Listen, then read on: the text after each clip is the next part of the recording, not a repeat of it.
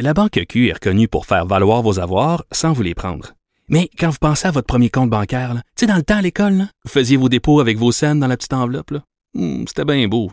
Mais avec le temps, à ce compte-là vous a coûté des milliers de dollars en frais, puis vous ne faites pas une scène d'intérêt. Avec la Banque Q, vous obtenez des intérêts élevés et aucun frais sur vos services bancaires courants. Autrement dit, ça fait pas mal plus de scènes dans votre enveloppe, ça. Banque Q. Faites valoir vos avoirs. Visitez banqueq.ca pour en savoir plus. Un adolescent de 17 ans poignardé. Une autre femme assassinée. Il est visé par des allégations d'inconduite sexuelle. Les formations politiques s'arrachent le vote des familles. Comment faire fructifier votre argent sans risque? Savoir et comprendre les plus récentes nouvelles qui nous touchent. Tout savoir en 24 minutes. Avec Alexandre Morin-Villouellette et Julien Boutillier. Vendredi 21 avril, en manchette dans cet épisode, un juge craque en condamnant un jeune chauffeur pour une collision mortelle. Une campagne de prévention pour lutter contre le fléau du GHB ne fait pas l'unanimité. Et la fonte des glaciers bat des records, alerte l'ONU. Tout savoir en 24 minutes. Savoir en 24 minutes. Bonjour, bienvenue à Tout savoir en 24 minutes. Salut Alex. Hey, salut Julien. Alors première nouvelle euh, aujourd'hui, ça se passe euh, au palais de justice. Un juge euh, qui, qui, qui était très ému a condamné un chauffeur à 23 mois de prison pour avoir provoqué une collision à près de 140 km/h qui a tué un jeune homme sous les yeux de sa compagne. Ça se passe à Actonville, à Actonville, pardon. Euh, Maxime Cusson a perdu la vie à 26 ans dans une collision sur la route 116. C'était en octobre 2021. Euh, le juge Benoît Garriépil l'a condamné donc aujourd'hui à 23 mois de détention et euh, celui qui a pris le chemin de la prison sans rien dire avait plaidé coupable à des accusations de conduite dangereuse causant la mort et de lésion en février dernier. Et on nous dit qu'il y avait vraiment un lourd silence qui régnait au moment où le magistrat a entériné la suggestion commune de sentence. Des proches de la victime étaient en pleurs et même le juge est sorti rapidement de la salle et retenait difficilement ses sanglots. Donc une scène très émotive euh, cet après-midi au palais de justice. Ouais, c'est quand même rare qu'on voit ça. Là. Il y a souvent des juges qui vont euh, utiliser des mots parfois très durs, parfois très compatissants envers soit les victimes, soit les accusés. Euh, ça, ça peut leur arriver parce que les juges, même s'ils ont des décisions extrêmement impartiales à rendre, puis c'est la base du système de justice, ça reste quand même des humains. Puis ça, c'est quelque chose qu'on perd parfois de vue. Là, c'est les humains qui sont là, puis qui exécutent les tâches dont on s'attend de d'eux. Mais après ça. C'est sûr que dans des cas comme ceux-là où on voit une jeune être fauchée par le comportement irresponsable de quelqu'un d'autre, ben ça vient, ça peut venir chercher l'homme derrière le masque, si on veut, là, euh, du juge. D'ailleurs, c'est pas euh, c'est pas le seul cas dans lequel on voit des, des juges avoir des propos ou du moins craquer devant euh, certains cas. Vraiment, c'est émouvant là, parfois de voir des scènes comme celle-là, en espérant que ça fasse évidemment bien réfléchir aussi le chauffeur qui est au cœur de cette affaire. À Longueuil, maintenant, il y a une vaste opération policière euh, qui a occupé pas mal la police euh, ce matin pour retrouver un individu potentiellement armé qui est impliqué dans une fusillade là, qui s'est euh, déroulée plus tôt en matinée. Il y a plusieurs résidences, même une garderie qui ont dû être évacuées par euh, mesures préventives. Euh, les policiers qui ont été appelés vers 6 heures pour une fusillade sur la rue Daniel entre les rues Leblanc et Briggs. Il y a des douilles qui avaient été retrouvées au sol, mais personne n'aurait été blessé selon les autorités. Et euh, les policiers ont pu procéder à l'arrestation de deux individus tout d'abord. Et mais bon là, euh, ils étaient interrogés pour établir leur niveau euh, d'implication, mais on cherchait un troisième individu. Donc c'est pour ça qu'il y a une vaste opération qui a été mise en branle, étant donné qu'il y avait quelqu'un de potentiellement armé. Et euh, selon les informations de l'agence QMI, cette fusillade pourrait encore une fois être liée au monde des gangs de rue montréalais. Ouais, c'est souvent ce qui arrive. là. C'est- C'est c'est rare quand même. On n'est pas aux États-Unis où on a des cas euh, ici de gens armés qui décident de tirer comme ça en pleine rue ou d'échanger des coups de feu.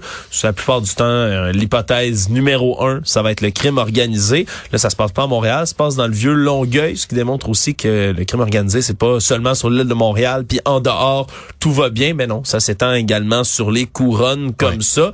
Heureusement, là, comme tu le dis, il y a pas personne qui a été blessé dans ces histoires-là. Mais quand il est sujet d'armes à feu, au moins, là, ça, on peut le souligner. Mais la police lésine pas sur les moyens. Hein. Quand, par exemple, on avait vu, il y a quelques mois de ça, deux jeunes qui avaient des fausses armes à feu, donc des armes jouets, qui traînaient dans leur sac à dos. Là. Euh, il y avait eu un déploiement policier policiers massifs là, dans le métro. On avait bloqué là, toute la station pour s'assurer d'aller rechercher les personnes qui pouvaient avoir des armes à feu. Alors même quand il s'agit de fausses alertes, on ne lésine pas sur les moyens. Puis là, dans ce cas-ci, pour retrouver des personnes, ben la police qui fait un grand déploiement, puis ça, ben c'est nécessaire. Ben c'est sûr que dès qu'on parle d'armes à feu, puis de la possibilité justement qu'il y, ait des gens armés, surtout dans un dans un quartier comme ça résidentiel, un vendredi matin où bon les les gens s'en vont travailler, les enfants s'en vont à l'école, on comprend évidemment que la police veut pas prendre de chance. Autre histoire maintenant, un signaleur routier a vécu euh, des minutes d'enfer mercredi après-midi à Montréal lorsqu'un conducteur a tenté de forcer le passage euh, sur une rue qui était fermée pour cause de travaux. Euh, le signaleur a même mis sa vie en danger en bloquant avec son corps le véhicule qui lui continuait d'avancer. La vidéo de la confrontation a été publiée sur TikTok et bien que le travailleur là était complètement devant le véhicule, empêchait le véhicule euh, de passer, lui demandait d'arrêter. Ben, la voiture continuait de foncer vers la route bloquée pendant de longues secondes. Euh, selon la personne qui a filmé les images, là, les policiers du SPVM sont intervenus cinq minutes plus tard. Puis la personne qui filmait justement, elle n'en revenait pas de, voir ça. C'est ce qu'elle dit dans la vidéo. Et ça, ça met l'accent sur le, le métier dangereux de signaleur routier. Ouais, au Québec, c'est pas pour rien qu'il y a des lois là autour des chantiers, entre autres. Quand vous roulez sur l'autoroute, puis qu'il y a la signalisation orange qui vous demande, par exemple, de réduire à 70 km heure, le petit conseil que je vais vous donner, respectez-la, cette limite-là. Respectez-la.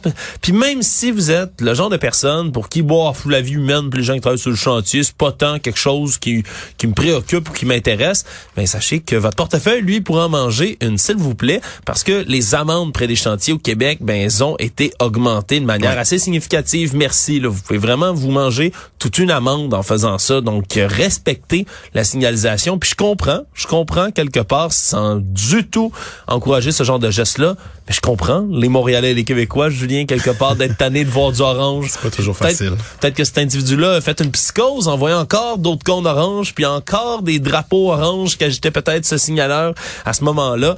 Je comprends, ça, ça vaut pas la peine de devenir un taureau devant un drapeau rouge, là, en voyant du orange comme ça. Mais quelque part, les 47 aigus, là, du Québec au complet, envers le orangé, puis cette signalisation qui nous tape sur les nerfs, elle est généralisée, mais de grâce, les gens autour des chantiers, respectez-les, faites attention, puis surtout, si on vous dit que la rue est bloquée, essayez donc pas de passer dedans avec votre auto. Ouais, puis au-delà de la contravention, là, dans ce cas-ci, si le signaleur décide de porter plainte à la police, le conducteur pourrait faire face à une accusation d'agression armée. Actualité.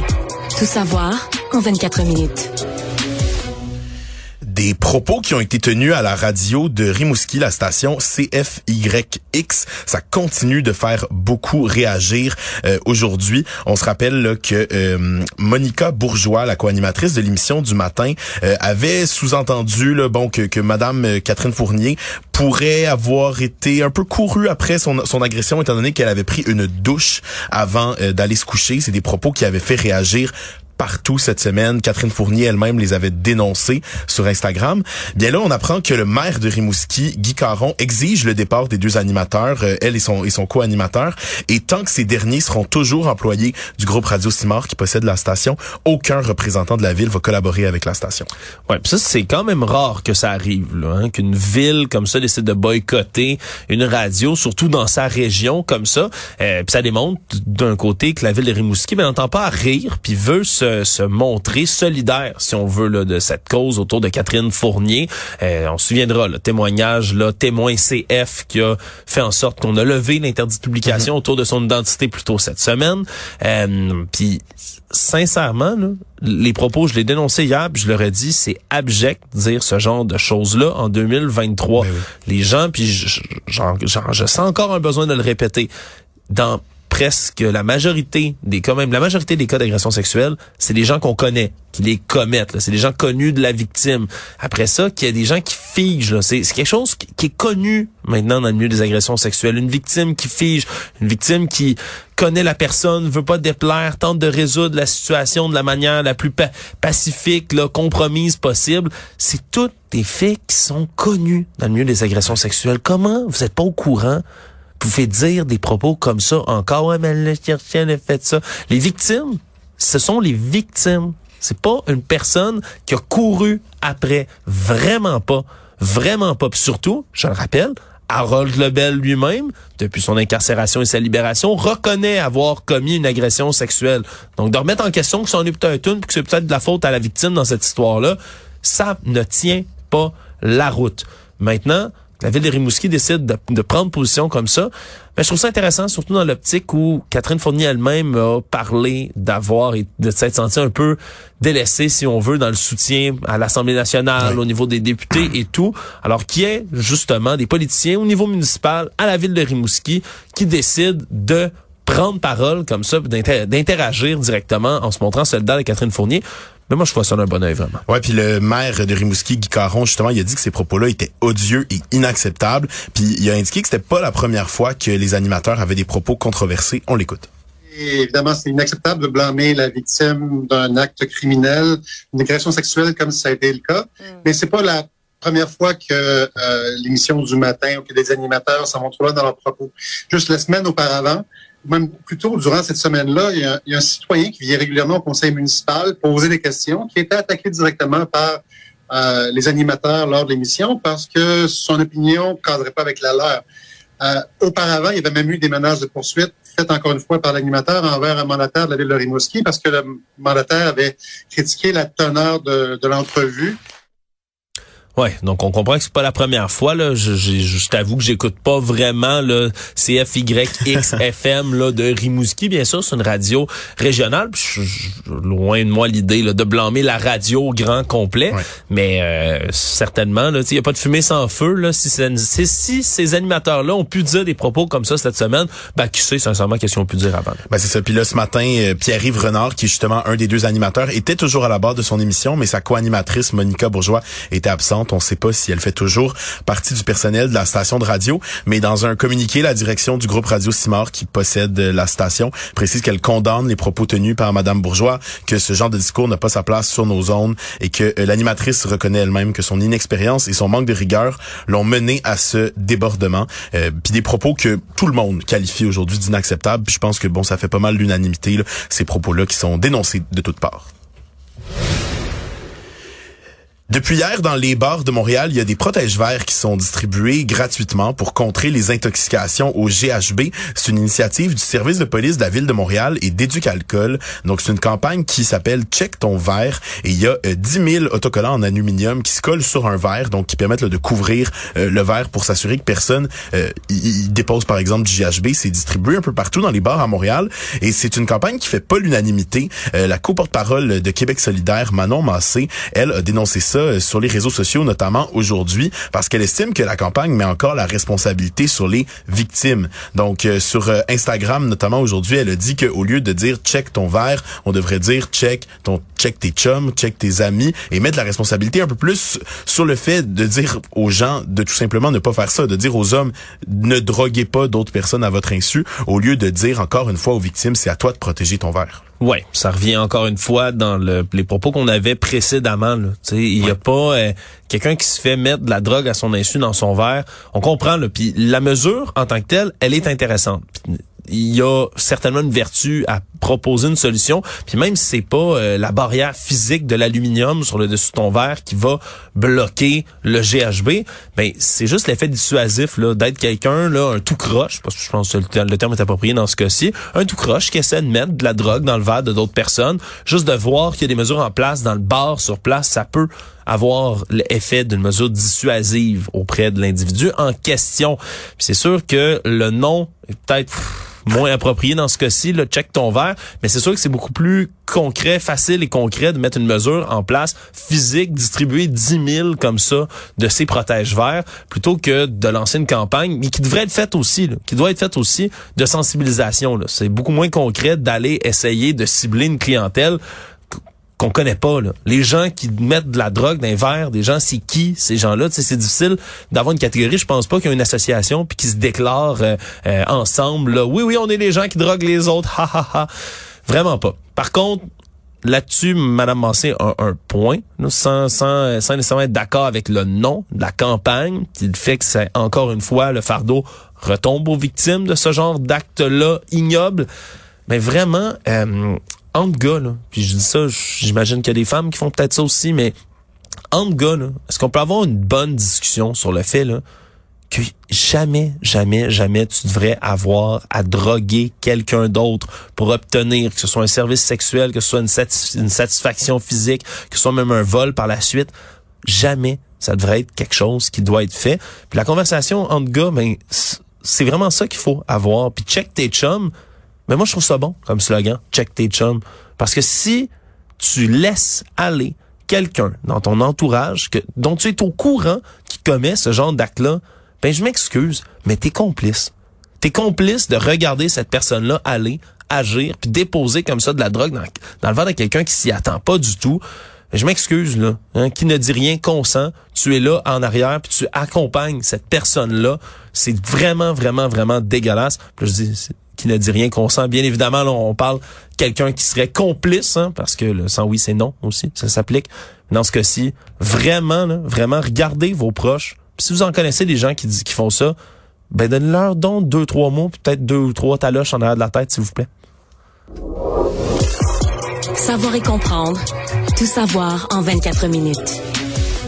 L'opérateur du REM CDPQ Infra a fait le point aujourd'hui sur l'avancement euh, du premier tronçon du réseau express métropolitain qui est promis pour ce printemps. Donc le printemps, ça termine quoi le 21, 22 juillet, ça sent bien. 22 euh, ça juillet, euh, juin, pardon. oui, non, je voulais dire juin. Ouais, 21 juin. donc on nous dit que c'est pas tout à fait prêt. Ça doit encore passer certains tests avant d'embarquer des passagers. Ils refusent là, de s'engager sur une date d'ouverture, mais ils promettent encore que ça va arriver au printemps. Il y a encore des tests de fiabilité qui sont en cours. Euh, et une fois en service, le REM va être en période de rodage pendant l'été, nous dit-on. Donc il y aura des passagers, mais bon, ça se peut là, que ce soit un peu, que ça prenne un peu plus de temps, mais ça devrait être vraiment fin prêt là, et rodé pour la rentrée scolaire. Puis actuellement, ils sont en phase de pré-marche à blanc, donc qui est vraiment une des dernières phases. Ce que ça veut dire, c'est que les trains euh, sont prêts à démarrer un service commercial, mais sans clients. Donc dans les prochains jours, les prochaines semaines, les, les trains vont euh, circuler sur le réseau comme ils le feraient en temps normal. Le même nombre de trains du matin au soir, tous les jours avec la même fréquence, mais avec personne en dedans. Ils vont également simuler des pannes euh, allant de l'ascenseur qui marche pas à complètement le, réseau hors service. Donc ils vont vraiment faire fonctionner les trains euh, complètement pendant les prochaines semaines, mais sans clients. Donc ça s'en vient bientôt et euh, c'est rare quand même qu'on assiste comme ça à l'inauguration de complètement un nouveau système de transport en commun dans une ville. Donc j'ai bien hâte de l'essayer moi. Ben moi aussi, Julien, puis je suis content de voir ton enthousiasme parce que c'est c'est vrai, c'est bien, faut en parler là du transport en commun comme ça. Faut donner crédit. C'est un grand projet qu'on réalise. Le seul problème, c'est juste les délais autour de ça. ça fait longtemps qu'on en parle. ça fait longtemps qu'on parle du REM. Ça fait longtemps qu'on l'attend. Puis là, on est en pré-rodage, pré-test à blanc, name euh, sincèrement, je, je veux juste pas que tout ça, là, parce il y a quand même un petit ridicule autour des délais puis des dépassements. Dépassement de temps, dépassement de coûts sur tous les projets d'infrastructure québécois, c'est comme symptomatique, ça va arriver. Maintenant, il faut presque s'y attendre. Mais là, faut pas laisser tout ça non plus, cette morosité, tomber trop sur un beau projet puis l'éclipser. Parce qu'au final, ben plus on en a des projets comme ça de transport structurant autour de la ville de Montréal, autour des villes du Québec, ben mieux tout le monde va s'emporter. Ouais, puis il y a une autre question intéressante qui a été posée euh, pendant le point de presse de la CDPQ à Denis Andloire qui est vice-président de l'exploitation du REM, on lui a demandé si le REM avait été en service pendant la tempête de verglas qu'on a eue récemment. Est-ce qu'on aurait été capable, comment il aurait réagi? On l'écoute. On a des postes de livraison d'Hydro-Québec. On en a plusieurs. Et chacun d'entre eux, de ces postes, est capable de, fournir l'électricité pour l'ensemble du segment. Donc les deux, par exemple, les deux, les deux postes de livraison qui sont actuellement en exploitation, on a juste besoin d'un des deux. Les deux fonctionnent, mais s'il y en a un qui tombe, l'autre prend la relève. Ils sont alimentés par deux sources d'hydro distinctes qui fait en sorte que si on se reportait en 98 à la crise du verglas, un des deux dans la crise du verglas n'est pas tombé, Hydro-Québec.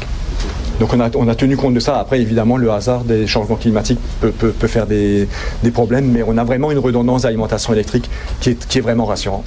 Ouais, c'est quand même intéressant, sincèrement, de savoir que ça aurait pu fonctionner dans ce temps-là. Chapeau euh, euh, au, le ou la journaliste qui a posé cette question-là. Elle est très bonne. Ouais, c'est notre collègue de, de, TVA. Puis ça me fait penser, moi, c'est comme euh, les reins. on en a deux, mais on, peut fonctionner avec juste un. Donc, c'est un peu le même principe. Il y a deux postes qui amènent de l'électricité. C'est ce qu'on peut dire à ce moment-là, Julien?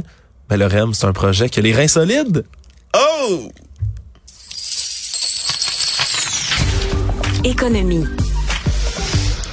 On parle encore euh, beaucoup là, de cette grève des fonctionnaires euh, fédéraux. Le journal de Montréal nous apprend ce matin que non seulement cette grève va faire chuter le PIB si elle s'étire, mais elle va aussi compliquer là, le calcul des intérêts et euh, des remboursements d'impôts. C'est l'économiste de la Banque Scotia, Derek Holt, qui a fait le calcul. Et une grève d'un mois, donc si, si le conflit dure un mois, ça pourrait coûter un point de pourcentage quand même de croissance du PIB sur une base annualisée. Parce qu'il dit pour chaque jour où le tiers de la main-d'œuvre fédérale reste sans emploi, puis si on suppose que l'effet sur les dépenses du gouvernement est proportionné, ben il y a un coût qui est porté aux, dépenses euh, d'environ 200 millions de dollars. Donc c'est à peu près 200 millions de dollars par jour que cette grève-là coûte, parce qu'en ce moment, entre le tiers et la moitié des employés fédéraux sont touchés par la grève. Oui, c'est énormément d'argent en espérant. Je pense que tout le monde veut que la grève se règle le plus rapidement possible.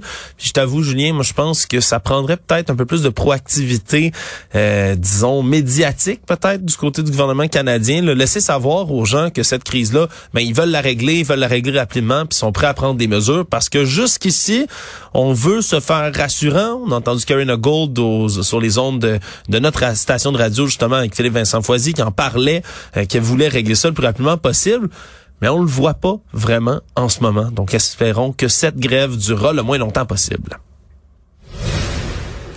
Quelqu'un qui gagne pas mal plus que les fonctionnaires fédéraux, c'est le roi Charles III. Ah ben. Euh, le média britannique The Guardian a fait une évaluation avec 12 experts là, vraiment pour essayer de calculer la valeur de ses biens et ça serait évalué selon eux à au moins 3 milliards de dollars canadiens. Donc euh, c'est à peu près 5 fois plus élevé que ce que le magazine Forbes avait calculé en septembre dernier. Euh, donc c'est la valeur des terres, des propriétés, des voitures, des œuvres d'art, des bijoux. c'est à peu près 1,8 milliard de livres sterling en canadien, c'est 3 milliards et c'est surtout parce qu'il a hérité de nombreux biens de sa mère et il doit pas faire de contribution là, au denier public, donc il y a une immunité euh, face aux taxes sur l'héritage, ce qui est son, l'actif financier le plus précieux de la famille royale selon euh, le quotidien euh, britannique. Et ce qui me fait, ce qui m'a bien fait sourire aussi, c'est que la couronne britannique a pas répondu directement là, aux questions du Guardian, mais ils ont répondu que bien que nous ne commentions pas les finances privées, vos chiffres sont un mélange très créatif de spéculation, d'hypothèses et d'inexactitudes parce qu'il y a deux choses à dire. Un, c'est vrai que la famille royale, la, la, couronne britannique, veut pas donner les chiffres des fortunes personnelles comme ça. C'est pour ça qu'on est obligé de faire justement des spéculations, des évaluations comme celle-là. Encore là, je pense que ça alimente le cynisme de répondre ce genre de réponse-là. Puis je veux le rappeler à nos auditeurs auditrices, 3 milliards de dollars, ça c'est la fortune personnel du roi Charles III. On parle pas, de la famille au complet. Ah, c'est ni la famille au complet, ni les biens qui appartiennent vraiment là à l'Angleterre en tant que mhm. tel, au Royaume-Uni. Par exemple, le palais de Buckingham Palace, c'est pas une propriété de Charles III. Par contre, il y a une, propriété, une propriété qui se trouve là en Écosse, dans les Highlands, qui, possède. Puis là-dedans, là, tu l'as dit, il y a des voitures, c'est le bordel pour le, les The Guardian de déterminer c'est quoi les voitures de fonction, c'est quoi les voitures privées? Anyway, c'est toutes des Jaguars, des Bentley, euh, des des, Rolls-Royce, hein, toutes des voitures qui coûtent pas des petites pinottes, mais c'est quand même assez impressionnant de voir tout l'argent qui passe dans les mains de ces gens-là. Vraiment chapeau à l'équipe de The Guardian en Angleterre parce que c'est vraiment pas un petit travail journalistique à faire. Le monde. Euh, à la veille du jour de la Terre, l'ONU sonne l'alarme par rapport à la fonte des glaciers qui ont fondu à une vitesse spectaculaire l'an dernier. Un phénomène qui semble pour l'instant impossible à arrêter alors que plusieurs indicateurs du changement climatique affichent des records. L'Organisation météorologique mondiale qui nous dit que la glace de mer de l'Antarctique a atteint son niveau le plus bas jamais enregistré et que la fonte de certains glaciers européens a dépassé les records. On écoute les explications de Clélia Sève qui est spécialiste en éthique environnementale on peut pas arrêter le processus. Euh, comme comme on disait, le CO2 est dans l'air, donc euh, on peut pas on, peut pas combattre ça. C'est sûr que c'est on peut rester positif et dire qu'il y a encore des choses à faire pour freiner les réchauffements climatiques. Mais en, ce qui concerne la fonte des glaciers, euh, ben ça va fondre. On le sait. Il n'y a pas eu de glace, il n'y a pas eu de neige cette année pour la première année dans en Europe. Donc, c'est vraiment des enjeux qui nous concernent. Et ce qui est important, c'est que ça, ça se répercute sur toute la planète. Ouais, c'est c'est jamais des bonnes nouvelles qui nous parviennent quand on parle de glaciers malheureusement là puis de fonte des glaces. C'est un impact de plus là qu'on qu'on subit au niveau des changements climatiques. C'est extrêmement regrettable. Par contre, il y a encore certaines lueurs d'espoir. Hein. Faut jamais oublier là, le jour de la Terre, tout ça. Je pense qu'il y a bien des bien des personnes, bien des citoyens et citoyennes qui sont tannés d'entendre parler parce que toutes les nouvelles sont négatives constamment en environnement. Mais faut pas oublier, faut pas oublier qu'il y en a des innovations, qu'il y en a du progrès qui se fait, qu'il y en a des véhicules électriques qui se font acheter de plus en plus, qu'on se tourne de plus en plus aussi vers d'autres énergies qui sont pas les énergies fossiles. C'est très tard, me direz-vous. Vous avez absolument raison, mais mieux vaut tard que jamais dans ces Puis demain, le jour de la Terre, mais c'est une occasion supplémentaire d'aller marcher, de prendre l'air. Surtout, il va faire une température magnifique, puis de se dire mais que tout n'est pas perdu, mais qu'il n'est pas vraiment trop tard pour agir encore. Résumé l'actualité en 24 minutes, c'est mission accomplie.